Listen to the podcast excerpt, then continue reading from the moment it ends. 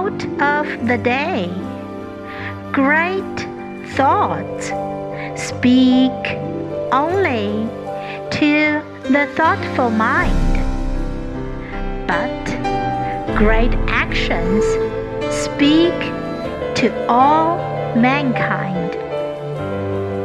By Emily Bissell. Thoughts speak only to a thoughtful mind, but great actions speak to all mankind. Word of the day thoughtful, thoughtful.